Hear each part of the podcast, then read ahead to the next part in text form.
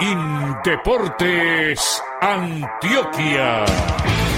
La voz del deporte antioqueño. Programa del Instituto Departamental de Deportes de Antioquia por la emisora cultural Universidad de Antioquia. Noticias, entrevistas, historias, investigación, educación, eventos y el acontecer deportivo de Antioquia en la voz de sus protagonistas. La voz del deporte antioqueño, sábados 8 y 30 de la mañana.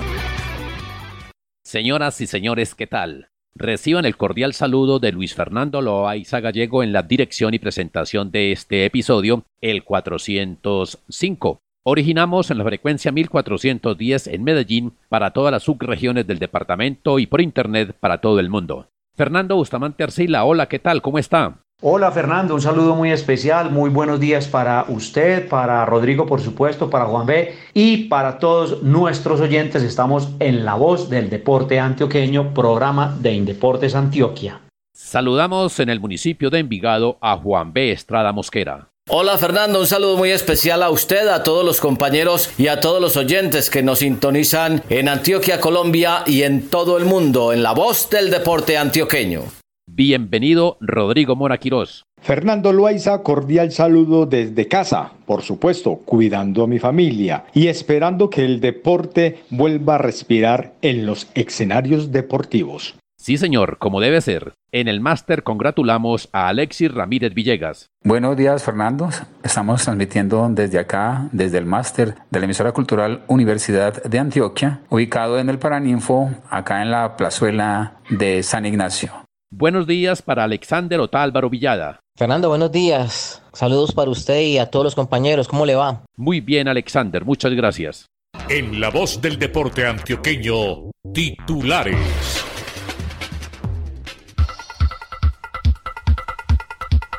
Bernardo Baloyes, atleta clasificado para los Juegos Olímpicos de Tokio, se prepara concienzudamente. Estará con nosotros en esta emisión. Ciclistas del Carmen de Viboral nos hablan de sus objetivos y logros en este deporte gracias al apoyo que les brinda esta población. Indeportes Antioquia 50 años. Hoy presentaremos la duodécima historia del libro del medio siglo del instituto. En esta emisión hablaremos de la actualidad del fútbol sala de nuestro departamento con David Sánchez. Desde San Pedro de Urabá nos contarán cómo trabajan el deporte, la recreación y la actividad física en estos tiempos de confinamiento. Tu cuerpo debes cuidar por tu salud, muévete pues. Y si comes saludable, él te lo va a agradecer. Ahora, muévase, muévase, muévase al ritmo de la música y al bailar. Ay, muévase, muévase, muévase por su salud y. Por su salud, muévase pues. Programa de Indeportes Antioquia. Deportistas en competencia y sus logros. En la voz del deporte antioqueño. Volvemos con Fernando Bustamante Arcila, quien desde su casa, aquí en Medellín, está con un atleta que pertenece a la Liga del Deporte Base de Antioquia y que está listo para los Juegos Olímpicos de Tokio. Fernando, lo escuchamos nuevamente. En la voz del deporte antioqueño, programa institucional de Indeportes Antioquia, saludamos a esta hora de la mañana al atleta antioqueño Bernardo Baloyes Navas, atleta colombiano que ya tiene uno de los 27 cupos de nuestro país para los próximos Juegos Olímpicos de Tokio 2020. Bernardo, un saludo muy especial y contémosles a los oyentes cómo han estado las actividades durante estos tres meses de cuarentena, qué ha estado haciendo, cómo ha desarrollado sus prácticas y obviamente cómo ha asumido este trabajo desde el punto de vista físico y deportivo durante la cuarentena. Bernardo, buenos días y bienvenido. Muy buenos días, eh, mi nombre es Bernardo Baloye, Selección Colombia clasificada a los Juegos Olímpicos. Como les explico a los oyentes, que es muy duro entrenar con esa pandemia en la calle porque tiene que usar uno tapaboca, eso lo cansa mucho a uno, pero eso es lo que se viene realizando hace tres meses. Toca así porque hay que cuidarse y seguimos entrenando para los Juegos Olímpicos que son nuestro objetivo y pues para darle lo mejor a Colombia y estamos inconformes porque no tenemos gimnasio, no tenemos los suplementos que nosotros necesitamos para entrenar mejor. Bernardo, queremos llevarlo un poco al pasado para que nos rememore cómo fue el momento en el que obtuvo ese cupo para Tokio 2021. Recordamos que fue en el Gran Prix Ximena Restrepo, pero ¿qué recuerdos tiene de ese momento y cómo tiene usted en la memoria lo que fue ese momento tan importante para usted como deportista y como atleta obtener esa clasificación a unos Juegos Olímpicos? Para mí significa mucho clasificar a los Juegos Olímpicos en el PIT de Jimena Restrepo porque ya venía trabajando muy fuerte, mentalizado para lograr ese objetivo que era clasificar y ya seguí entrenando para obtener lo que es una medalla o pelear en la final. Y como le digo, agradecido por Indeportes de Antioquia y como le digo, estaba en Medellín, en la casa y en casa siempre cuando uno va a participar en un campeonato, un torneo, la casa siempre se tiene que respetar y gracias a Dios siguió el objetivo que lo tenía muy claro en la cabeza, que era clasificar y ahorita estamos es esperando que se acabe esta pandemia para seguir entrenando más fuerte para lo que se viene. Bernardo, con esta pandemia tan difícil que se ha vivido en el mundo y particularmente en nuestro país, obviamente usted se ha visto perjudicado con el tema de los entrenamientos, pero también conocemos su faceta como estudiante de gastronomía, como futuro chef. ¿Qué ha pasado con las clases, Bernardo? ¿Cómo es esa historia suya alrededor de la comida, de la preparación de los alimentos y demás? ¿Y también ha tenido que interrumpir sus estudios o cómo va el tema de la gastronomía, Bernardo? Gracias a ya terminé la carrera de gastronomía. Como les digo, estoy ensayando muchos platos aquí en mi casa. Y en este momento me estoy preparando unas ricas costillas. Y pues, como les digo, experimentar porque con esa pandemia hay que tener mucho cuidado, hay que cuidarse mucho y toca quedarse en casa por el momento.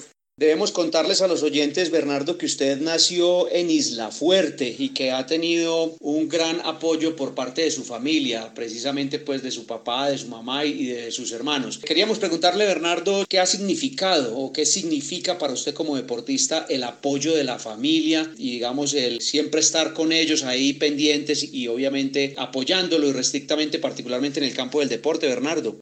Bueno, le doy gracias a Dios por la hermosa familia que tengo, humilde, sencilla, que siempre está apoyándome en el deporte, en mis estudios. Y eso me hace más fuerte porque cada día que salgo a entrenar me da como más felicidad, me dan ganas de salir adelante por mi mamá Yarlene, por mi papá, por mis hermanos. Y de verdad que por ellos es que estoy en este deporte. Y cada día me siento orgulloso de la familia que tengo. Feliz porque siempre mi familia me ha apoyado, especialmente mi madre Yarlene. Y por ella que cada día estoy en este deporte luchando porque quiero lograr mis objetivos. Le mandamos entonces un saludo muy especial a doña Yarlenis y a su papá, por supuesto, allá en Isla Fuerte y a sus hermanos que siempre lo han acompañado. Bernardo, finalmente entonces, ¿qué viene para usted en este segundo semestre del año? ¿Cómo están los entrenamientos? Sabemos que actualmente usted es el poseedor del récord nacional de los 200 metros planos en velocidad, pero ¿cómo viene toda la preparación, digamos, este resto de año y cómo está pensando hacer toda la planificación de los entrenamientos para los próximos Juegos Olímpicos?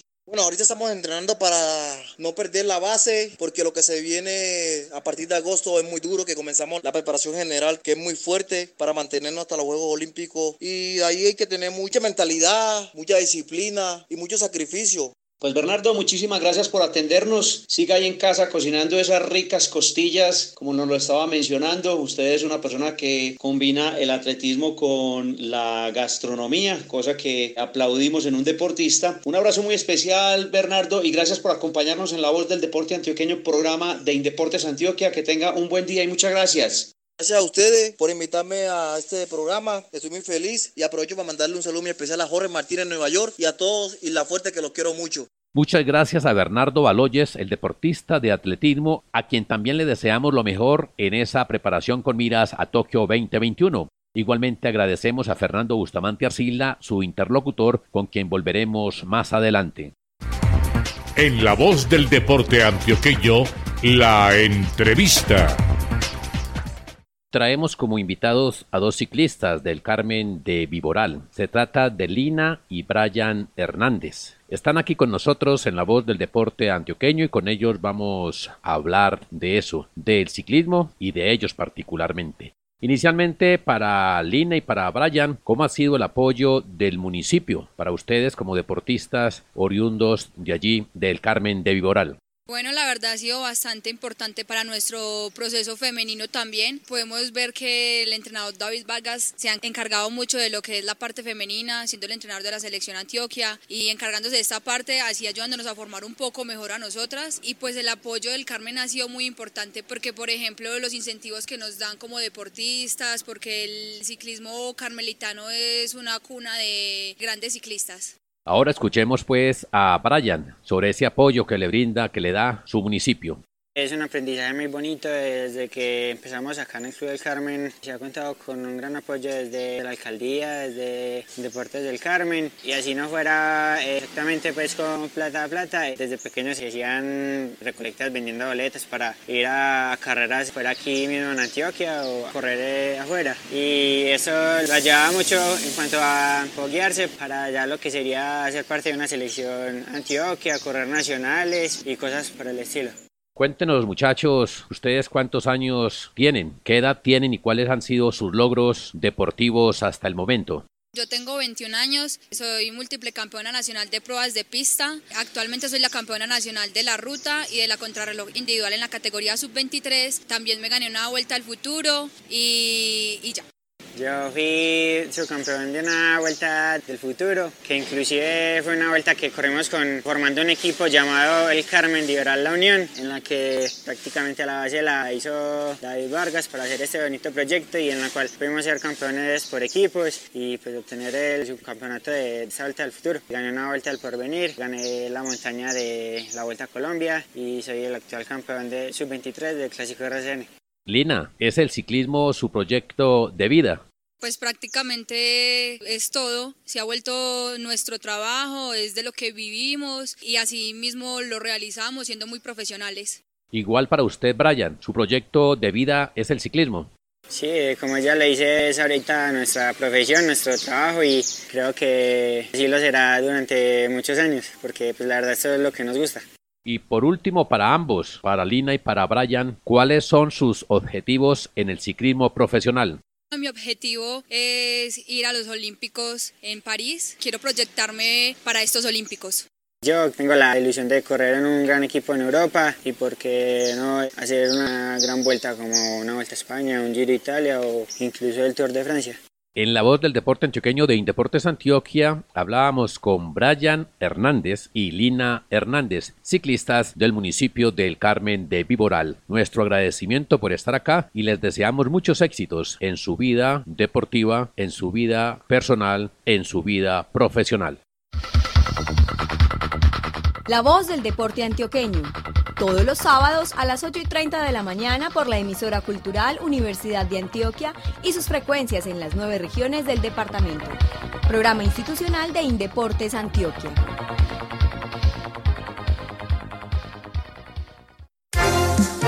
Indeportes Antioquia presenta 50 años de vida, recuerdos, historias y anécdotas de medio siglo de existencia del Instituto Departamental de Deportes de Antioquia. Regresa de su temporada de vacaciones nuestro compañero Juan B. Estrada Mosquera y continúa con la interesante historia del libro Indeportes Antioquia 50 años. Hoy llega con la entrega número 12 de tan interesante documento. Lo escuchamos, Juan B. Hoy presentamos la decimasegunda entrega de esta serie. Corresponde a la segunda parte del sexto capítulo del libro Indeportes Antioquia 50 años. El polifacético Carlos J. Echavarría. Si alguien le puso ganas al deporte de Antioquia fue Carlos José Echavarría Misas. A él se le conoce más que todo por la racha de triunfos nacionales en el tenis de campo, pero sus hechuras deportivas trascendieron las canchas de polvo de ladrillo. Cuenta el periodista Berburi, Bernardo Buritica Patiño, en una edición especial de El Colombiano de noviembre de 1975 que, abro comillas, los Echavarría fueron pioneros del baloncesto organizado en Antioquia. Carlos José Echavarría Misas y su familiar Óscar Echavarría Echavarría Echavarría, al igual que los hermanos Diego y Hernán Uribe Echavarría, sobrinos de Carlos J, recién llegados de Estados Unidos, y varios amigos, entre ellos Alejandro Ángel, Darío Lalinde, Darío Navarro y Alberto Olarte, integraron el equipo de baloncesto del Club Campestre. En 1938, la mayoría de ellos, incluyendo a Rodrigo Pérez Castro como presidente y a Eduardo Gallón, fueron nombrados por la Secretaría de Educación para ponerse al frente de los destinos de la Liga de Baloncesto como lo confirma Carlos Ecerna Serna en su libro Historia del baloncesto en Antioquia. De igual forma, Buritica Patiño relata en su escrito que La Goma se presentó en los demás clubes sociales de Medellín, dando impulso a elencos de la rama femenina. Elsie y Nora Mainham fueron dos de las pioneras de este deporte del básquetbol que pasó a ser parte de la élite paisa. Gilberto Martínez Arango y su rotunda rebeldía abro comillas, cuando me enteré del viaje de la reina Yolanda Pulesio a los Juegos Olímpicos de Australia, me opuse de forma rotunda, porque con ella se perdía una casilla para un atleta. Esto motivó que algunos medios de prensa de Bogotá hicieran campaña para que yo no fuera a Melbourne. Incluso me citaron a una reunión con varios directivos para que me retractara, y no lo hice, hasta quisieron declararme profesional porque recibí un bolígrafo de regalo. De todas maneras asistí y en el largo viaje a hacia Australia, en la parada que realizamos en el aeropuerto de Hawái, algunos de los miembros de la delegación colombiana se robaron unos banderines y unas carteras, lo que me produjo enorme desconsuelo. Llegamos a Melbourne hechos pedazos y para ajustar no estábamos en las planillas de inscripción del torneo de natación. Una vez solucionado el impasse, nos llamaron para las series de clasificación y nos dimos cuenta de que los nadadores australianos eran unos gigantes al lado nuestro e incluso nos echaron el cuento de que competían hipnotizados, cierro comillas. Fue el testimonio del cardiólogo Gilberto Martínez Arango meses antes de morir a los 82 años de edad.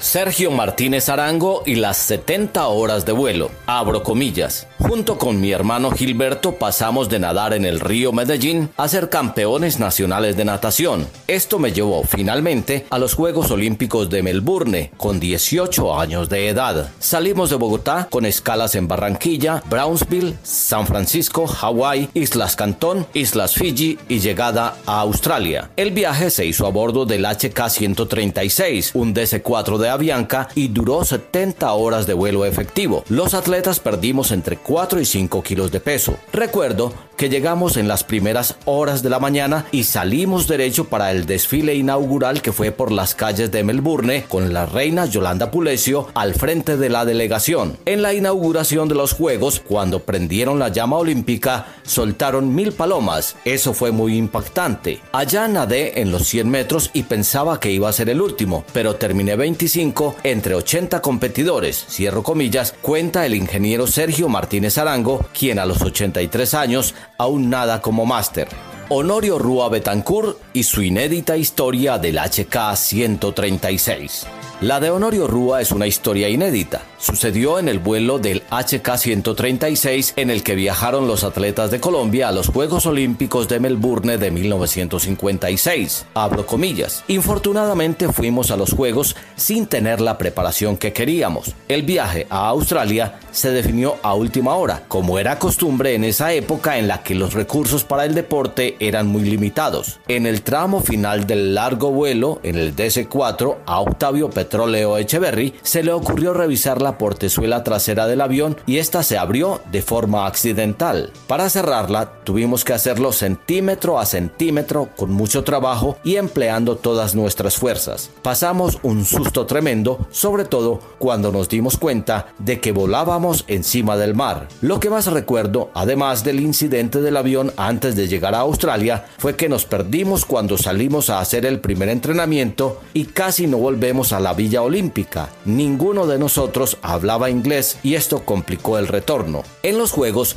corrí la persecución por equipos al lado de Ramón Hoyos, Héctor Monsalve y Petróleo Echeverry, con un balance aceptable. Para la ruta buscamos hacer un mejor papel y la orden del técnico Julio Arrastía era atacar con Ramón en una pequeña cuesta que había cerca del final, pero él se entusiasmó, lo hizo antes de tiempo y ahí perdimos el chance de pelear por las medallas. Cierro comillas, recuerda Mr. Rua, quien a los 83 años tiene como pasatiempo tocar guitarra y cantar.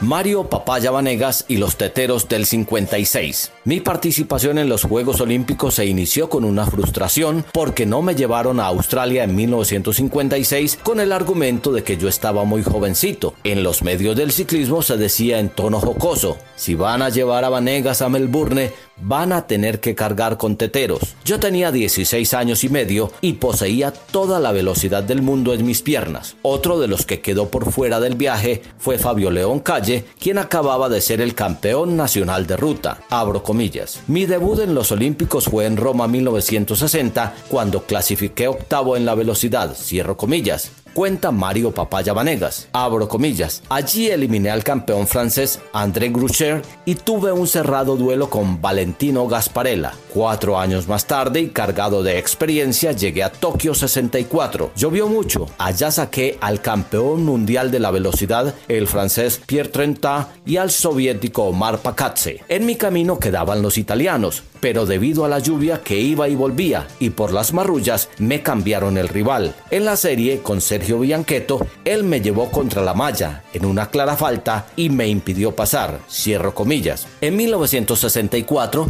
con el quinto lugar que ocupó Vanegas Jiménez, se convirtió en el mejor atleta colombiano en el corto historial de Juegos Olímpicos hasta ese entonces. Abro comillas. Con mi destacado desempeño les mostré el camino a las generaciones venideras, resalta el atleta.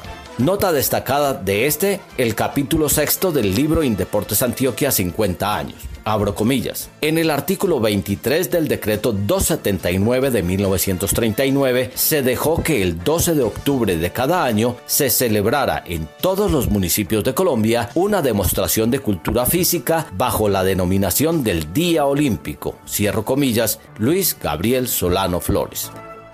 Muchas gracias a Juan B. Estrada Mosquera por esta leyenda del libro de Indeportes Antioquia 50 años. En ocho días la historia número 13 del citado documento. Información de las ligas en la voz del deporte antioqueño. En la voz del deporte antioqueño de ronda por las ligas. A continuación les presentamos la actualidad del fútbol sala de nuestro departamento. Para ello llega nuevamente a nuestro espacio Fernando Bustamante Arcila. En la voz del deporte antioqueño, programa institucional de Indeportes Antioquia, saludamos a esta hora de la mañana al profesor David Sánchez, entrenador de nuestras selecciones Antioquia de fútbol sala, y una persona que ha estado vinculada con el deporte, tanto del fútbol de salón y ahora con el fútbol sala durante muchos años. Además también trabaja en el Politécnico Colombiano Jaime Isasaca David. David, un saludo muy especial, buenos días y contémosles a los oyentes en qué está la actualidad de los muchachos del fútbol sala de nuestro departamento, cómo han trabajado estos tres meses y medio, cuatro, con los deportistas deportistas de nuestra selección Antioquia, qué han hecho con ellos, en qué están los periodos de trabajo y obviamente el mantenimiento de la forma para todos los deportistas del fútbol sala de nuestro departamento. Sí, Fernando, pues esta pandemia nos ha llevado a cambiar las rutinas de trabajo. Ahora estamos trabajando de forma virtual con nuestra selección Antioquia, donde todos los muchachos están trabajando desde sus casas. Estamos trabajando más que todo en el mantenimiento de la parte física y un poco de la parte técnica. Y estamos haciendo unas charlitas virtuales donde trabajamos la parte táctica, la parte psicológica, la parte de nutrición y todos esos aspectos del componente social. David, junto con el profesor Edison Zapata, ustedes durante el primer semestre del año pues recibieron por parte de la Liga Antioqueña de Fútbol, digamos, esta designación para ser los entrenadores de nuestras selecciones Antioquia. ¿Qué tienen en la cabeza ustedes como entrenadores sobre lo que es el plan de trabajo? ¿A qué le apuntan con el fútbol sala del departamento? Obviamente, pues teniendo en cuenta la situación de pandemia que hemos vivido, ¿cuál es la idea que ronda en la cabeza de los técnicos del fútbol sala antioqueño con respecto, digamos, a trabajos, a objetivos? Objetivos y a todo lo que se perfila para lo que resta del año y por supuesto para los próximos. Nosotros para este año, cuando comenzamos la contratación en la liga, y fue ahora cuando comenzó la pandemia, tratamos de hacer charlas virtuales. Hicimos unas charlas con todas las subregiones del departamento de Antioquia para ir conociendo todos los técnicos y los diferentes jugadores de todas las subregiones. Tratamos de abarcar cada uno con diferentes deportistas. Hicimos como una especie de encuesta donde cada uno de los entrenadores nos apuntaba con sus jugadores que sean de las categorías 2002, 2003 y 2004 con miras a estar en la selección Antioquia. El objetivo grande de nosotros es la medalla de oro en los Juegos Nacionales del 2023. estamos trabajando con miras a eso. Desde un comienzo empezamos un trabajo más que todo virtuales, porque no tenemos la forma de estar presencial en este momento y estamos ya ejecutando trabajos cada uno desde su casa y haciendo los planes de trabajo que nosotros les estamos enviando. David, usted ha tenido la oportunidad de dirigir durante muchos años a municipios como el de Itagüí, de hecho con muy buenos resultados en los eventos de Deportes Antioquia a nivel departamental. ¿Cómo está el nivel del fútbol sala antioqueño, digamos puntualmente en las subregiones, es decir, en los municipios? ¿Qué piensa usted de lo que se está trabajando en los pueblos, en los entrenadores de los municipios, cómo están proyectando el fútbol sala, entendiendo que pues este será el nivel que presenten nuestros deportistas con la opción de integrar las Selecciones Antioquia y obviamente de brindar buenos espectáculos en los eventos que organiza Indeporte Antioquia a nivel departamental a nivel del departamento, el nivel que se está presentando cada día va creciendo. Los entrenadores de fútbol sala cada día se están capacitando más y están buscando diferentes objetivos de acuerdo a lo que tienen cada uno. Y los niveles de los deportistas va creciendo. Hay sus regiones que tienen deportistas muy interesantes, tanto masculino y femenino. Y creo que cada día yo creo que vamos a ir creciendo más en este deporte. A nivel de la liga y en deportes vamos a tratar de hacer las capacitaciones a nivel regional en cada una de las subregiones para que cada uno vamos ampliando nuestros conceptos técnicos y tácticos y poder ir fortaleciendo el deporte que tanto nos gusta. David, ¿qué concepto le merece, digamos, la internacionalización del fútbol sala colombiano, que comenzó, digamos, eh, prematuramente con la salida de Ángelo Caro, luego con la partida de Felipe Chavarría y Jorge Cuervo hacia Argentina, y bueno, las noticias que tenemos con respecto pues a nuestros deportistas del fútbol sala que cada vez se proyectan más a nivel internacional, y obviamente eso ligado con el tema del aplazamiento momentáneamente de los torneos de la Federación Colombiana de Fútbol. ¿Cómo analizan ustedes esa proyección internacional del fútbol sala? Y obviamente lo que puede pasar con los torneos en nuestro país. Los deportistas de nosotros a nivel internacional cada día van creciendo. Creo que el jugador de nosotros tiene muy buena fundamentación técnica y es muy aplicado en los conceptos tácticos. Yo creo que cada día vamos saliendo más adelante. Tenemos muy buenos deportistas. Felipe, Cuervo, como usted lo menciona, Ángelo. Y creo que con la nueva generación que está saliendo ahora en las categorías sub-20 y sub-17, vamos a fortalecernos cada día más y vamos a tener a nivel mundial demasiados deportistas de Colombia estando en las grandes ligas como es España, de Italia y por qué no la de Japón también, que es una de las grandes ligas que hay. Y en cuanto a lo de los torneos, la fútbol en este momento cancelaron todos los torneos a nivel nacional por este año, de acuerdo pues a la pandemia de lo que está ocurriendo, pero creemos de que para el próximo año tenemos que estar muy fortalecidos y con este trabajo que se está realizando llegar a unos buenos torneos, tanto masculino y como femenino que se estamos trabajando desde ya. Y siempre sacar la cara por Antioquia y ser los número uno a nivel nacional y por qué no internacional. Profesor David Sánchez, entrenador de nuestras selecciones Antioquia de fútbol sala, eh, un saludo muy especial para usted, un buen día y gracias por atendernos en la voz del deporte antioqueño y que esté muy bien, profesor David. Fernando, muchas gracias a usted y a todos por la participación. Desde la Liga Antioqueña de Fútbol, un agradecimiento por todo. Mi compañero Edison y quien les habla, siempre estaremos atentos para prestarle los mejores servicios y en todo lo que ustedes necesiten. Muchísimas gracias por todo y vamos adelante con el fútbol sala de Antioquia. Saludos para el profesor David Sánchez. Muchas gracias a Fernando Bustamante Arcila por este informe sobre la actualidad del fútbol sala en Antioquia. ¿Y qué pasa en los municipios? Se lo contamos en la voz del deporte antioqueño. Desde San Pedro de Urabá llega a este micrófono el coordinador de baloncesto, Alexander Caballero Murillo. Alexander, por favor cuéntenos cómo están trabajando ustedes el deporte, la recreación y la actividad física en San Pedro de Urabá en estos tiempos de coronavirus. Bienvenido. Muy buenos días. En San Pedro de Urabá se viene realizando un trabajo virtual donde se le manda los trabajos a los muchachos en casa para que lo desarrollen. Le hacemos seguimiento mediante fotos y videos. En el resto del tiempo que nos queda libre lo utilizamos para ayudar en los quehaceres de la comunidad. Nos estamos empoderando de los mantenimientos de los escenarios para que no se nos pierdan y se mantengan en una forma adecuada para cuando se nos permita nuevamente volver a las canchas estén en mejores condiciones y no estén totalmente deteriorados. Esto lo hacemos nosotros de todo corazón y consciente de lo que estamos haciendo para que nuestros escenarios se mantengan bien, que tengan muy buen día. Muchas gracias para Alexander Caballero Murillo, coordinador de baloncesto del municipio de San Pedro de Urabá.